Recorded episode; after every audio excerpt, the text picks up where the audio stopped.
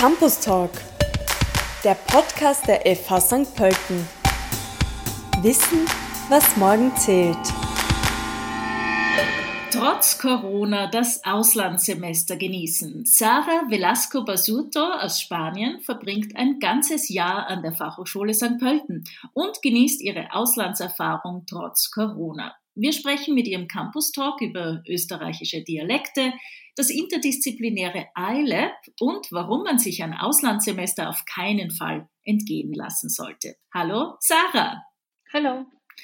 Hello. Uh, how come you choose Austria as your destination for your semester abroad?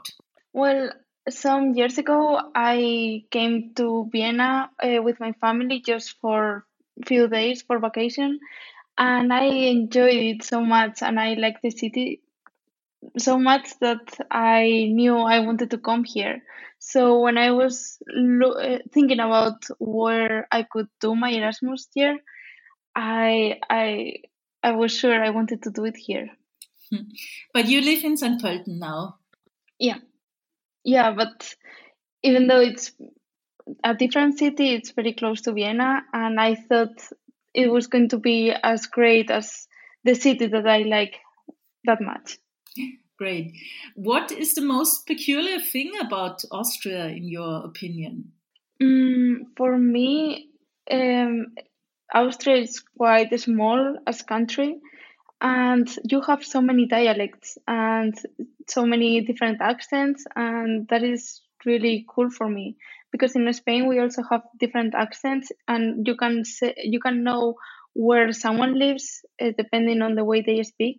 But here, it feels that it changes very much in really small places, and you can travel by train like one hour or something like that, and everyone is speaking differently. So that's very cool. Uh, you're staying for a whole year and you split your time between the iLab and the spotlight on digital business. Can you tell us more about that? Yeah, sure. Um, my first semester, when I was doing iLab, I really enjoyed that because it was something completely different than what I did before.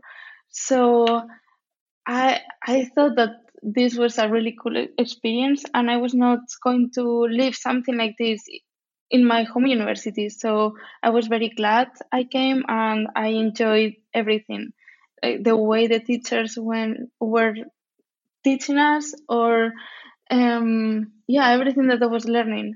And now that I'm studying Spotlight, um, it's different, or it's also very different than iLab, and I like it very much because I feel like I'm also studying something that I was not going to be able to study in my home university, but I I'm more into advertising and it's quite different different to marketing and that is something that I'm studying now. So I'm like I I like all of this, but at the same time I I kind of miss the subjects that I was going to have in my home university.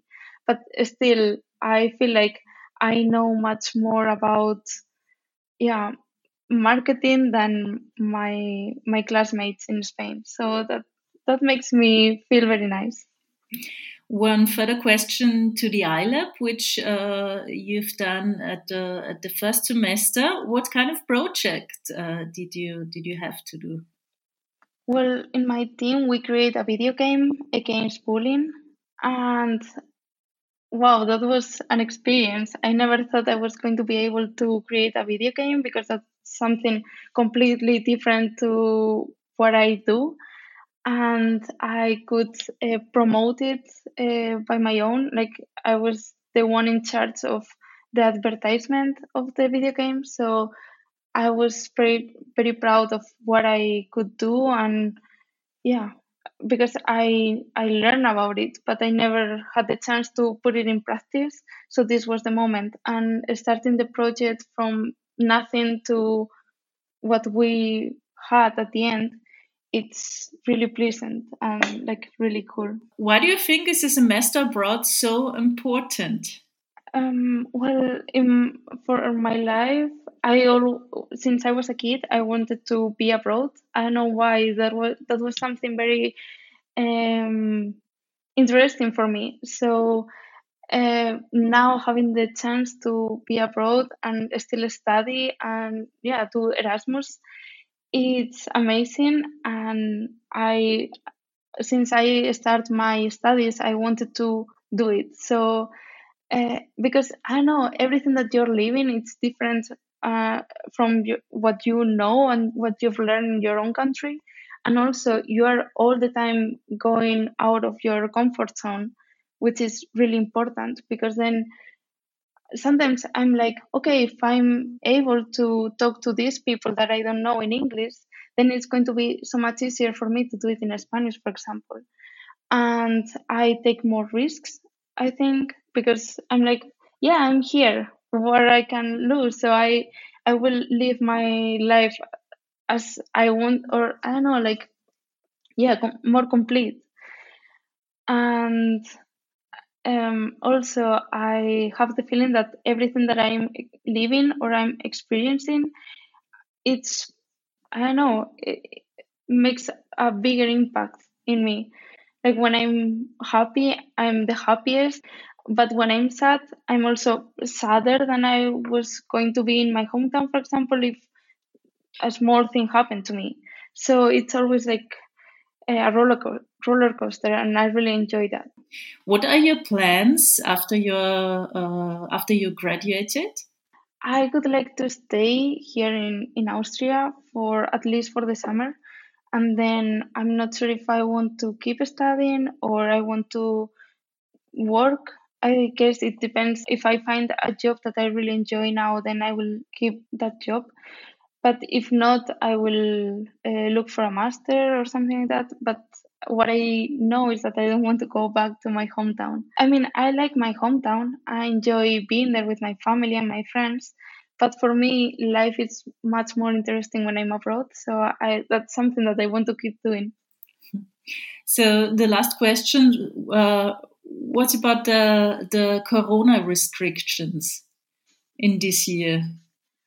Yeah, that was difficult at some points because winter with restrictions and having like when I was thinking, okay, I'm in Austria, which is a new country for me. I haven't seen so many places here, or I haven't done a lot of things, like I know going to the opera in Vienna or something like that. I was like, oh my god, I'm wasting a lot of opportunities. But at the same time, I could meet a lot of people that I really like now, um, like the other Erasmus students. We got very close because we we didn't have anything else to do besides studying.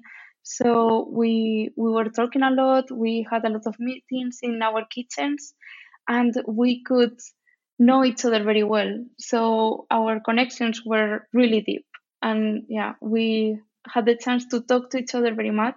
And that is something that uh, we forget to do when we have so many distractions around. Like if we can go to the stores or we can go to the bars or when everything's open, we have so many things to do. So we don't talk to each other as much as we did. So that was the good part out of Corona thing. Okay, so thank you for the interview, Sara, and all the best for you. Bye. Thank you very much. Goodbye.